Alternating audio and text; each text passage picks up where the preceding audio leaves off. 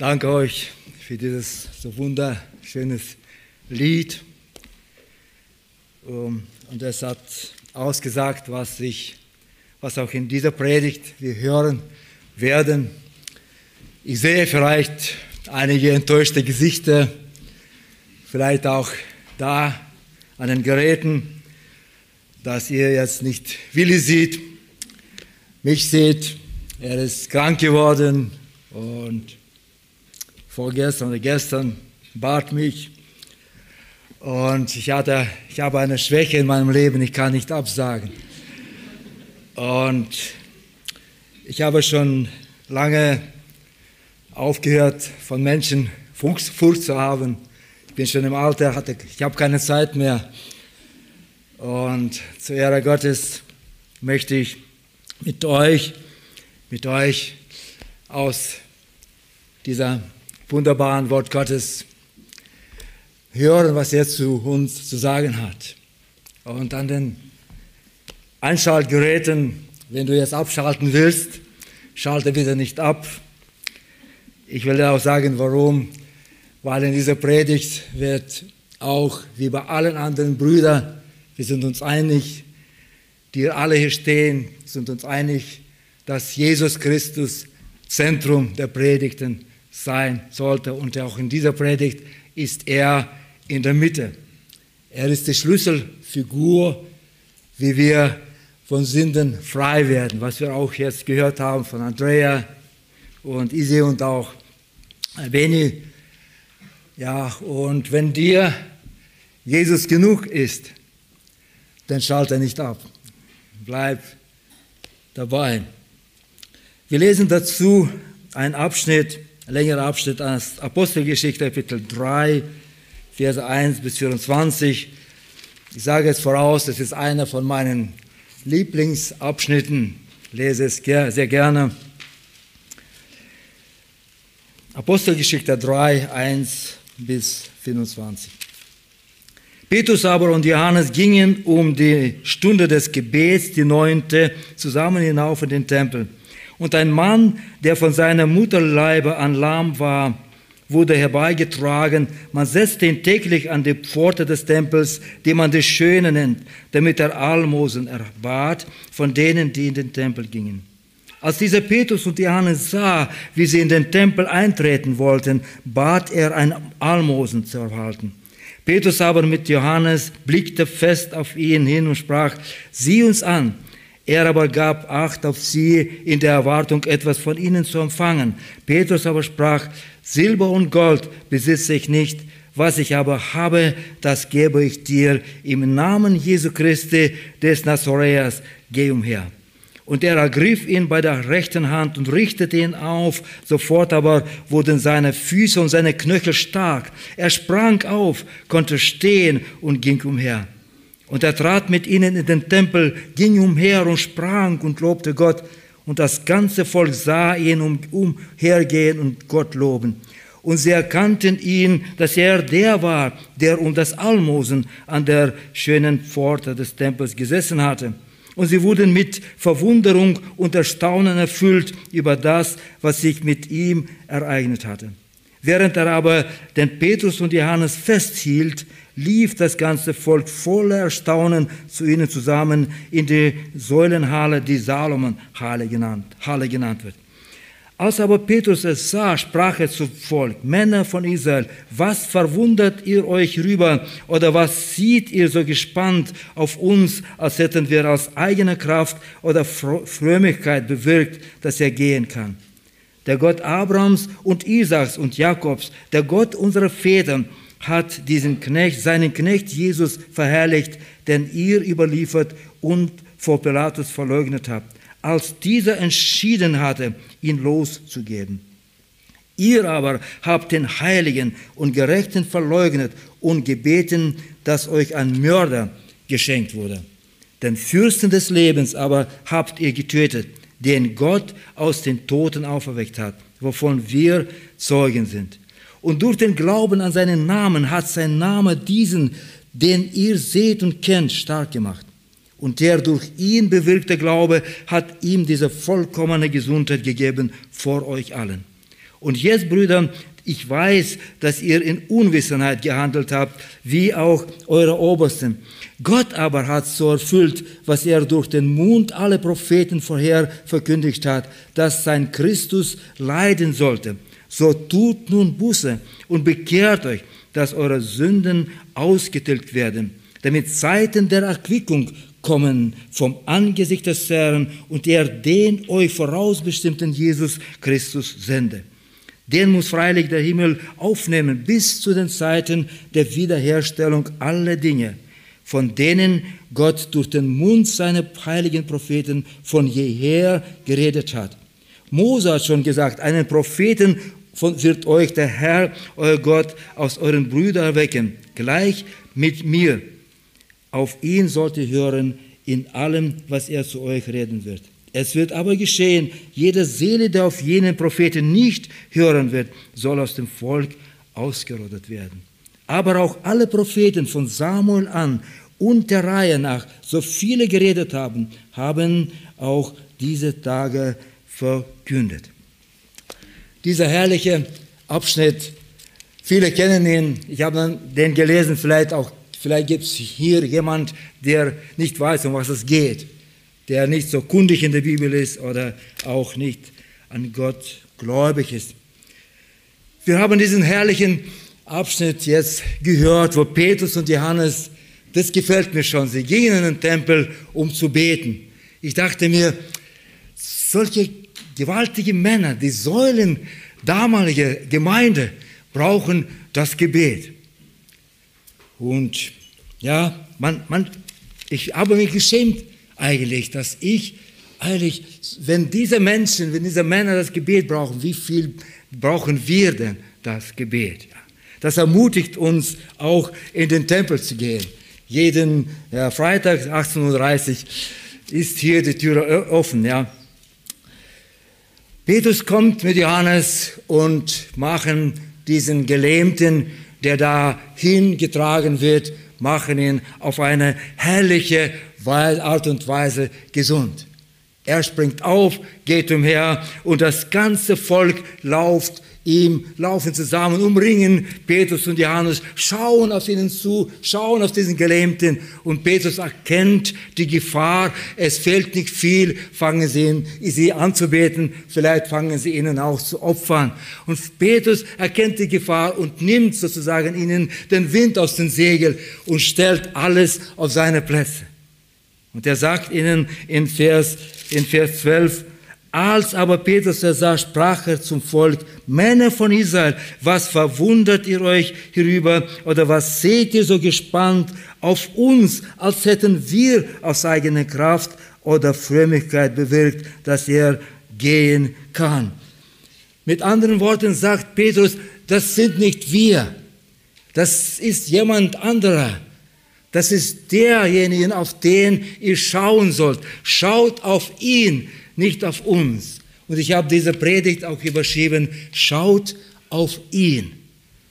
Und Petrus fängt an von Vers, äh, von Vers 13 bis 18, fängt er, fängt er an, wer ist dieser, auf den sie schauen sollten? Man könnte sogar, man könnte so diese Enttäuschung in Petrus Stimme hören, dass auch Petrus und Johannes enttäuscht waren. Gerade diese Leute, die da in den Tempel kamen, religiöse Leute, gläubige Leute, die zum Gebet kamen, gerade sie sollten doch erkennen, wer hinter diesem gewaltigen Wunder steht. Sie betrachten, sie bewundern Petrus und Johannes. Und Petrus sagt, wisst ihr was? Auf den, die ihr schauen sollt, den habt ihr, an dem habt ihr euch ganz, ganz kräftig versündigt. Ihr habt ihn gekreuzigt. Ihr habt ihn gehasst. Ihr habt ihn geneidet. Ihr wart neidisch auf ihn. Und ihr habt ihn den Pilatus übergeben. Wisst ihr, ihr habt von Pilatus gesagt, gib uns den Mörder, den Barabbas. Aber diesen Jesus, den, auf den ihr eigentlich schauen solltet, den ihr eigentlich erkennen solltet, habt ihr, habt ihr ans Kreuz nachgelassen. Das habt ihr ohne, in einer Ungewissheit getan, Unwissen getan. Und trotzdem lastet diese Sünde auf euch. Und nachdem er alles auf diese Plätze gestellt hat, ruft er sie zu, ruft er sie zu, wie und sagt ihnen, wie sie von dieser Sünde frei sein können. Und in Vers 19 sagt er, so tut nun Buße und bekehrt euch, dass eure Sünden ausgetilgt werden. Sinngemäß sagt Petrus zu ihnen, ihr seid nicht besser wie dieser Gelähmte. Ihr seid auf jeden Fall nicht, auf keinen Fall besser. Ihr seid sogar viel, viel schlimmer dran, weil es gibt eine sehr schlimmere, schlimmere Lähmung, also eine schlimmere Krankheit wie diese Lähmung. Und diese schlimmere Krankheit heißt Sünde. Dieses abscheuliche Wort heißt Sünde. Und deswegen sieht die Sünde ist es, dass es in unserer Welt so aussieht, wie es aussieht. Kriege, Hungersnöte, Mord, Betrug, weinende Kinder, kaputte Ehen und so weiter. Ist das diese, diese Lähmung, die heißt Sünde, die hat es verursacht. Ihr seid viel schlimmer dran als dieser Gelähmte. Und dieser Gelähmte, den wir, der, den Gott durch uns geheilt hat, will, uns, will zu uns heute viel, viel sagen. Dieser Gelähmte repräsentiert oder, oder äh, sagt uns über die Sünde der ganzen Menschheit. Dieser Gelähmte ist ein Bild für die Menschheit im Zustand der Sünde.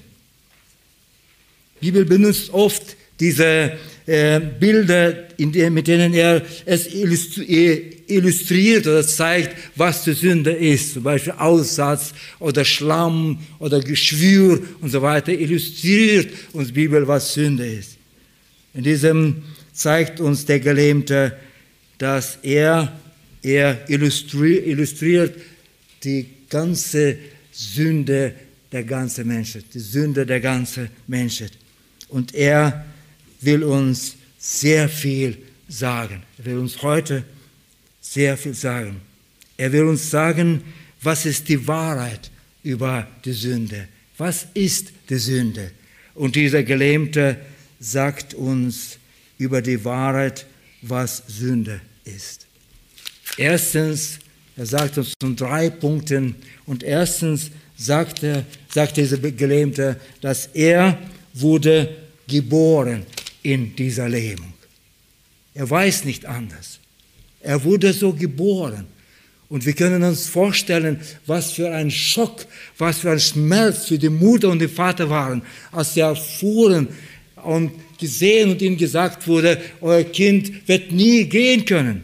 Ihr werdet ihn immer tragen müssen. Er wird immer gelähmt. Er ist so zur Welt gekommen.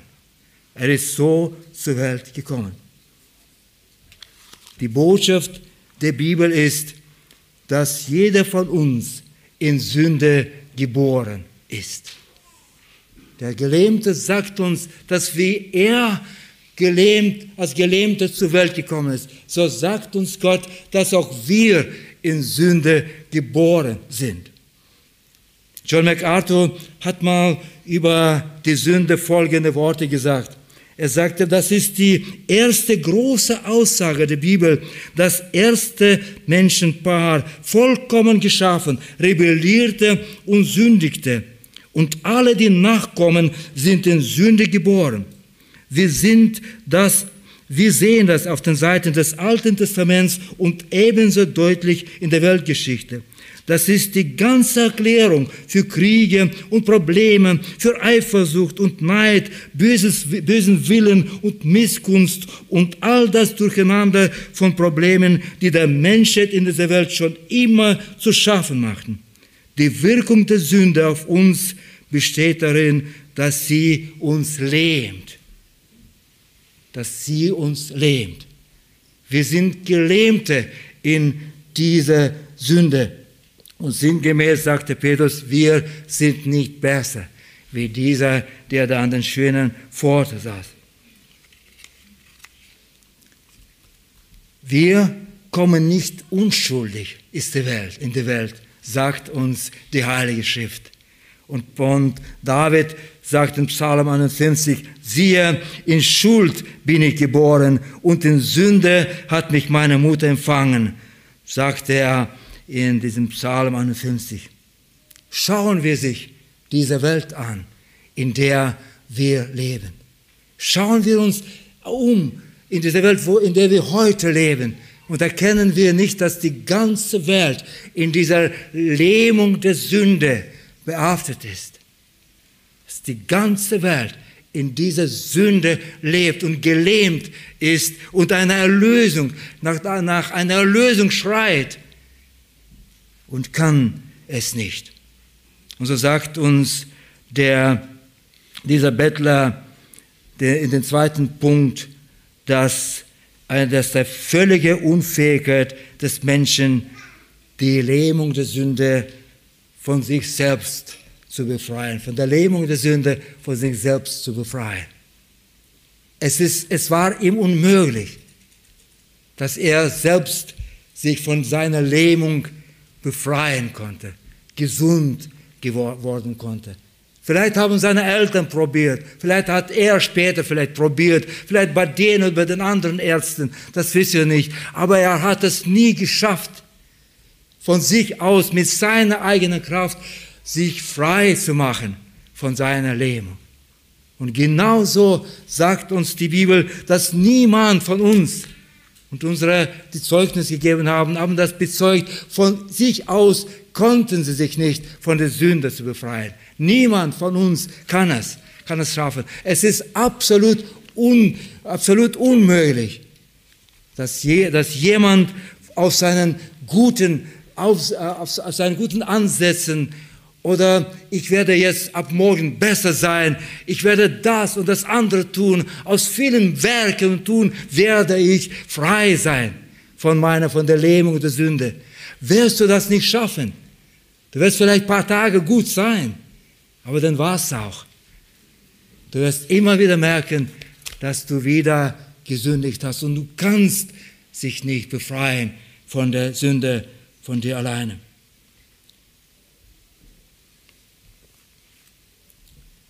Und drittens, dass die Welt dir auch nicht helfen kann, sich von deiner Sünde zu befreien.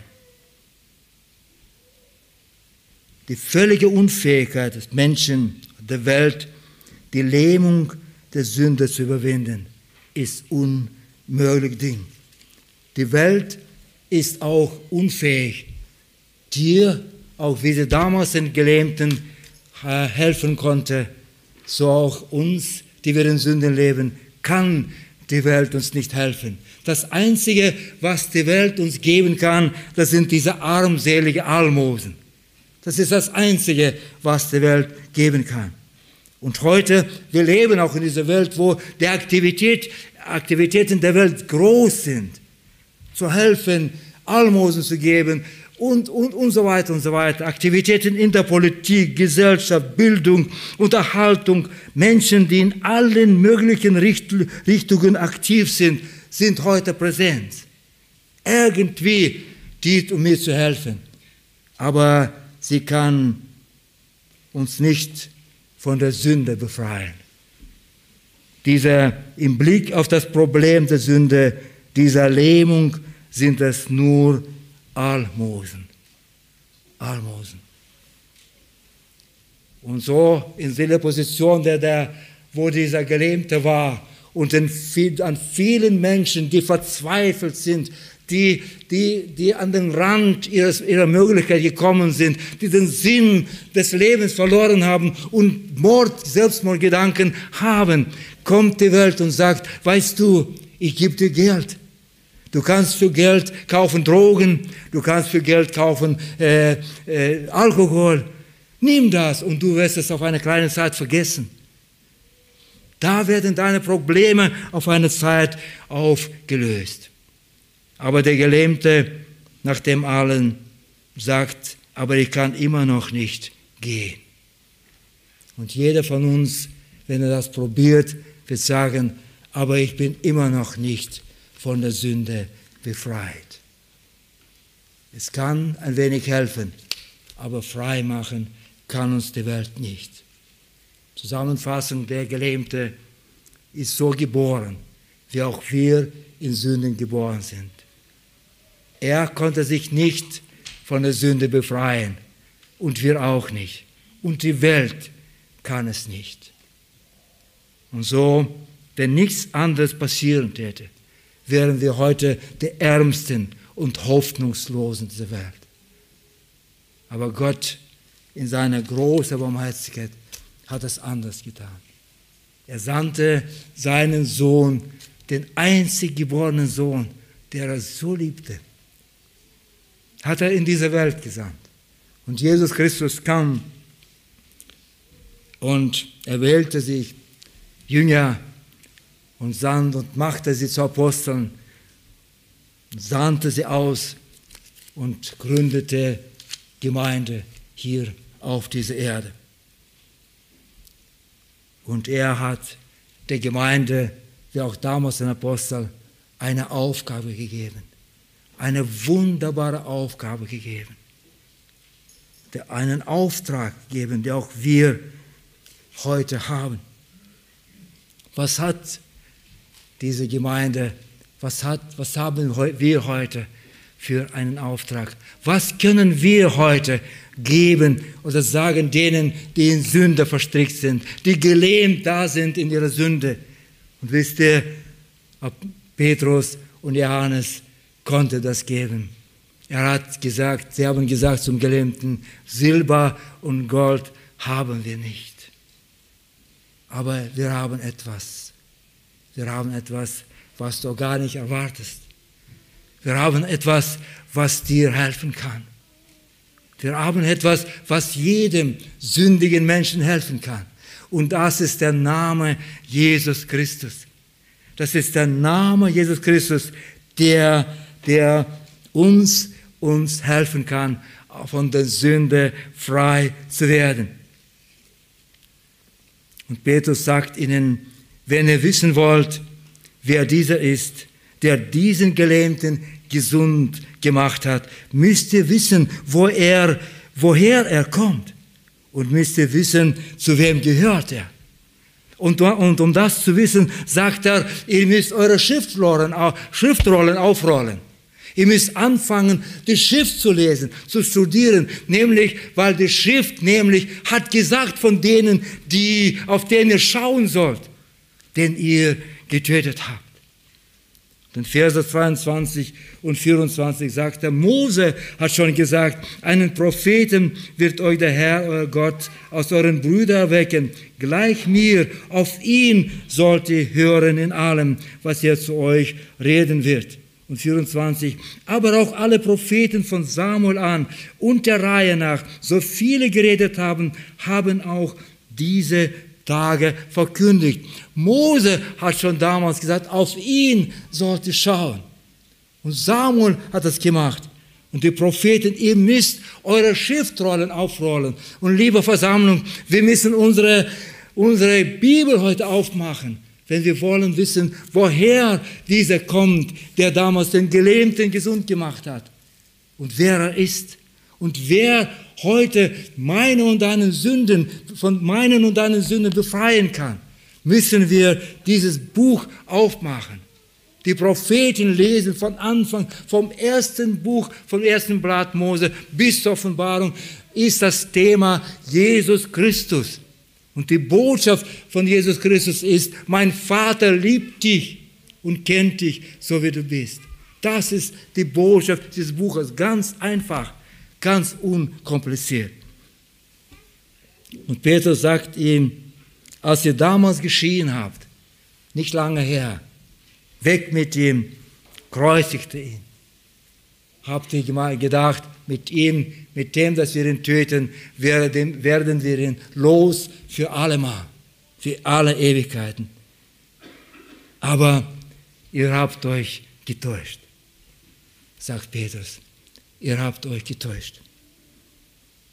Wisst ihr, wer hinter diesem Wunder steht? Gerade der, den ihr gekreuzigt habt. Der, den ihr gekreuzigt habt, steht hinter diesem Wunder. Und was noch Petrus gesagt hat, wisst ihr, er ist nicht im Grabe geblieben. Er lebt. Auf ihn solltet ihr schauen. Auf ihn solltet ihr schauen. Ihr schaut auf uns. Aber sagt er, wisst ihr, ihr könnt es nur verstehen, wenn ihr durch Jesus auf uns schaut. Wenn ihr durch Jesus Christus auf uns schaut, dann könnt ihr es alles verstehen. Er lebt, er ist auferstanden. Und in Vers 15 sagt er, den Fürsten des Lebens aber habt ihr getötet, den Gott aus den Toten auferweckt hat, wovon wir Zeugen sind. Petrus sagt, wir sind Zeugen. Wir waren damals in diesem Obergemacht, saßen wir in Jerusalem, verschlossen, Angst vor den Menschen. Und da kam er, mitten kam er, begrüßte uns. Und wir haben mit ihm gesessen, gegessen. Wir haben ihn betastet. Er hat uns die, Verständnis der Schrift eröffnet. Er, wir sind Zeugen, was damals geschah. Er lebt. Er lebt. Schaut auf eure Propheten, liest eure Propheten. Sie haben es von dem berichtet, dass er lebt, dass er nicht im Grabe geblieben ist. Liest Propheten und sie sagen euch, wer dieser ist, der den Gelähmten gesund, gesucht, gesund gemacht hat. Liest Propheten und schaut auf ihn. Schaut auf ihn.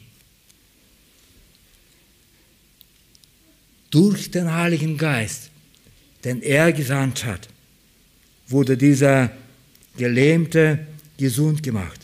Und das durch den Glauben, sagt er ihnen in Vers 16. Und durch den Glauben an seinen Namen hat sein Namen dessen,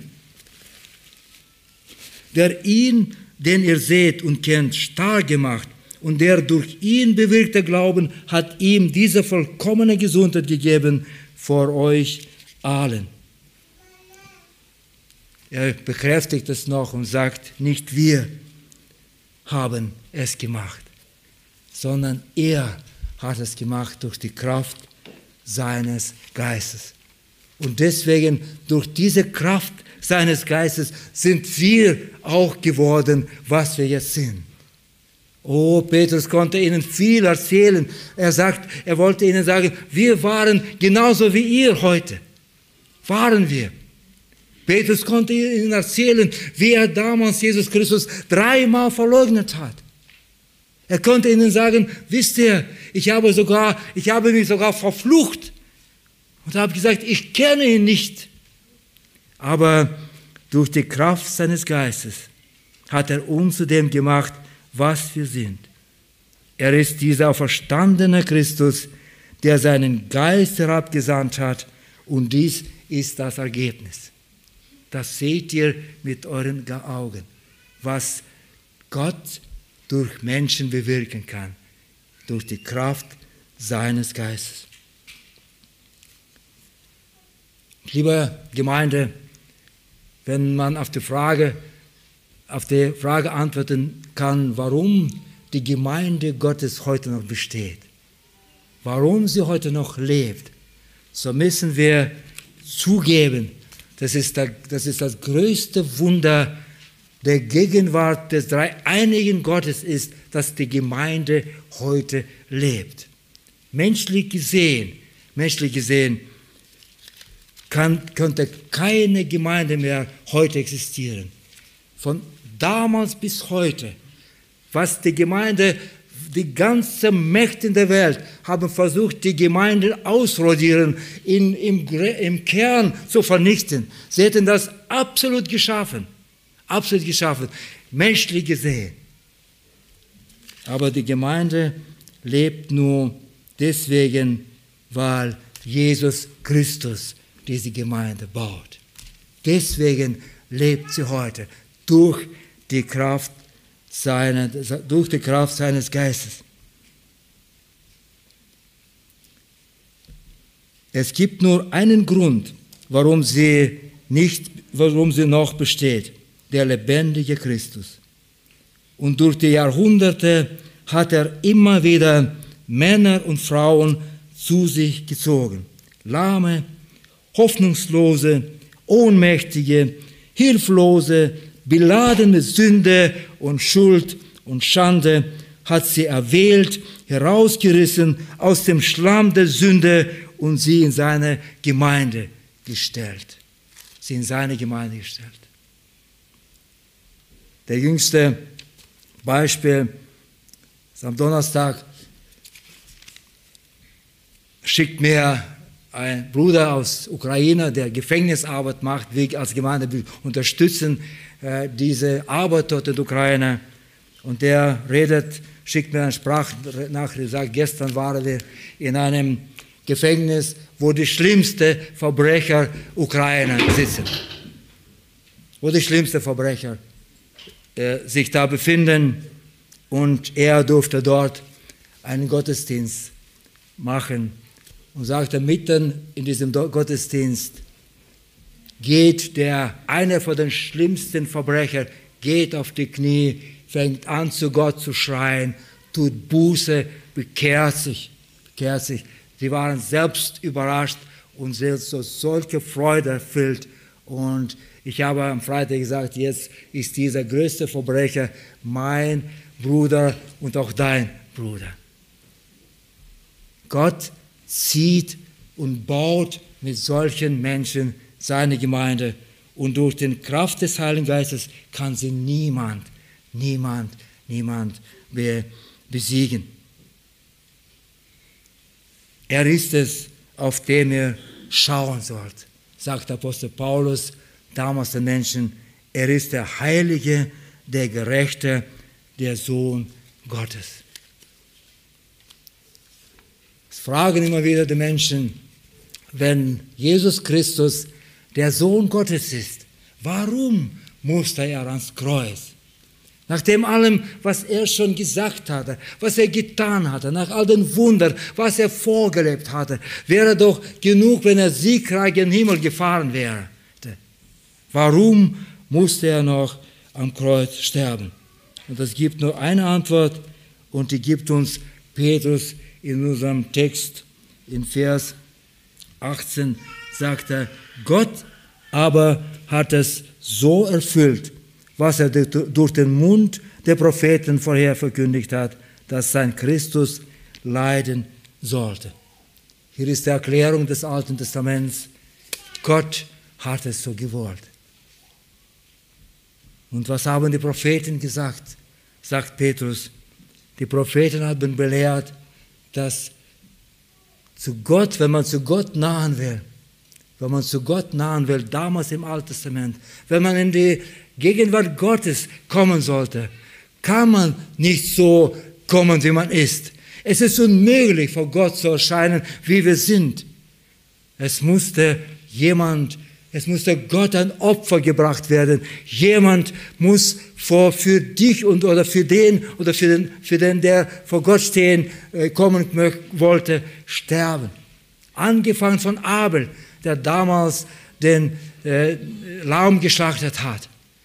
Und dann kam der Stiftshüter und dann sind Millionen und Abermillionen Lämmer und Böcke und Schafe und Stiere wurden anstatt, anstatt der damaligen Menschen, die mit Sünde beladen sind, aber vor Gott treten wollten, müssten sie sterben und musste, man musste Blut vergießen, vergießen um um vor Gott zu, zu kommen, um die Sühnen zu erwirken. Und jeden Morgen und jeden Abend musste ein Lamm geschlachtet werden. Und wisst ihr, die Opfer, die im Alten Testament beschrieben wurden, waren alle vorauseilende Schatten auf Christus. Er war das Lamm, das Gott als Opfer für die Sünde zur Verfügung stellte. Er war das Lamm. Und sie alle Opfer weisen auf den einen, der da kommen sollte, das Lamm Gottes. Und als die Zeit erfüllt war, kam er. Und Johannes der Täufer durfte einmal sagen, und schauen auf ihn, zeigen auf ihn, schaut auf ihn. Das ist der Lamm Gottes, der die Sünde der Welt wegnimmt oder der die Sünde der Welt tragen wird oder trägt. Das ist das Lamm Gottes. Das Blut der Tiere und alles und das Blut der Tiere konnte niemals die Seele oder das Gewissen vor der Sünde reinigen. Nur Sühnen, aber Gott konnte es. Nur er allein. Christus opfert sein eigenes Blut. Und Petrus sagt, die Propheten haben euch das gesagt, es angekündigt und er hat es getan. Und er hat es getan. Und dann sagt er, warum muss er das geschehen? Und er sagt zu den Leuten, wieder der Vers 19, tut Buße, damit eure Sünden vergeben sind, damit ihr vor Gott treten könnt, damit er euch von euren Sünden frei machen kann. Tut Buße, bekehrt euch, ändert eure Gesünden, kommt zu Gott. Und das ist der Grund, warum unser Herr an diesem Kreuz sterben müsste. Warum es Gott so beschlossen hat, seinen Sohn zu opfern, damit du und ich diesen, diesen Zugang haben können durch das Vergießen seines Blutes. Das größte Problem war und ist heute noch diese Lähmung, in der die Menschen leben, in dieser Lähmung der Sünde, mit der sie auch heute noch äh, verstrickt und mit denen sie auch heute noch in diesen Fesseln leben und gelähmt sind. Wir alle sind Sünder und Sünde trennt uns. Sünde ist die Wand zwischen Gott und zwischen uns. Hiob sagt, wie könnte ein Mensch vor Gott gerecht sein? Wie könnte? Viele leben in dieser Sünde und sind glücklich und weiter, leben noch weiter, aber sehr viele Menschen suchen diesen Ausweg, stellen sich diesem Problem und sagen, wie kann ich von dieser Sünde frei werden? Und die Leute damals im Tempel, die dachten, dass durch ihre Religion, durch ihre, durch ihre durch das, was, was sie sich ausmachen, was wir, was, wie sie sich stellten, durch ihre Frömmigkeit. Sie gehen in den Tempel, sie befolgen alle Traditionen. Und sie schauen auf den Petrus und sagen, hier sind wir, wir sind, wir sind Gläubige, wir sind so, wie ihr seid.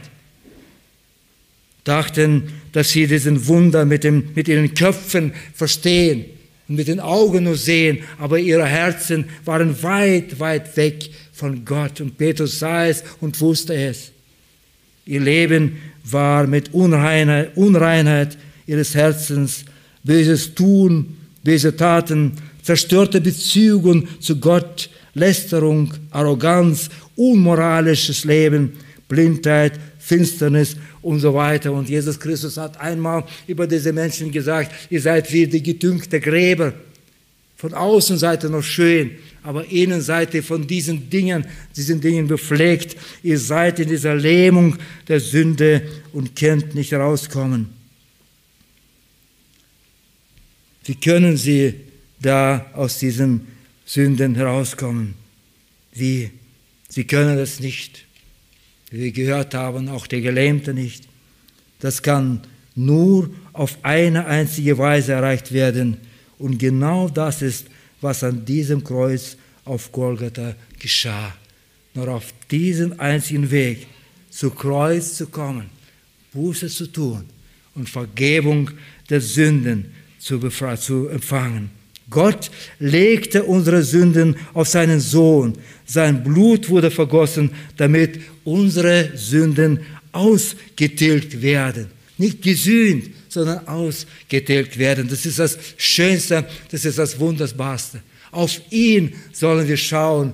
Und Jesus, und einmal lesen wir im Alten Testament, äh, wie Menschen auf das, aufs Kreuz schauen sollen Das Volk Israel hat sich wieder versündigt, hat gemurrt gegen Gott und Gott schenkte, schickte ihnen vorige Schlangen, wissen wir. Und die Schlangen bissen sie, starben viele Menschen.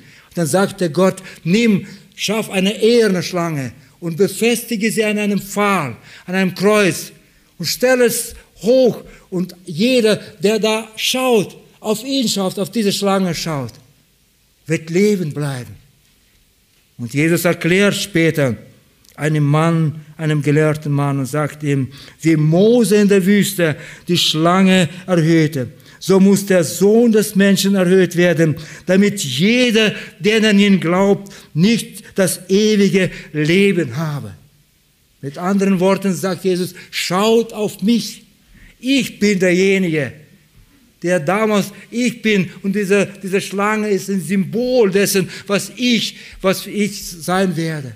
Ich werde erhöht werden. Schaut auf mich, schaut auf ihn. Und das ist das, und das ist, was Petrus predigte. Schaut auf ihn. Schaut auf ihn.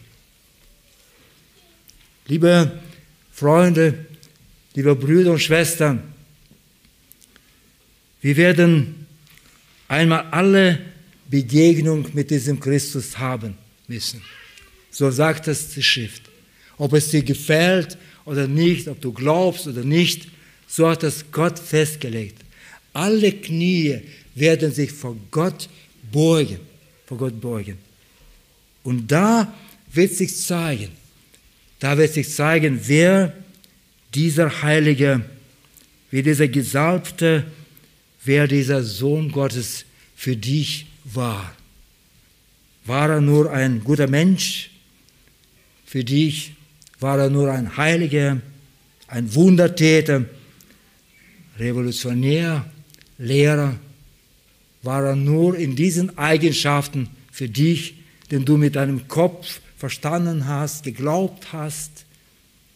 Oder war er und ist dein Gott und dein Erretter. Ist er das wohl dir, wenn er dein Vater ist und du seine Tochter bist und sein Sohn bist? Wohl dir. Wenn es nicht der Fall ist, wenn der Geist Gottes dich vielleicht jetzt anrührt und dir die Augen öffnet, so möchte ich dich bitten, eile schnell wir leben in sehr, sehr, sehr noch kurzer Zeit. Eile schnell. Geh nicht nach Hause. Bleib hier, komm nach vorne und bekehre sich. Schau auf ihn. Er macht dich frei. Er kann heute es machen, dass du heute und jetzt seine Tochter und sein Sohn bist. Gott verhelfe dir in diesem Amen.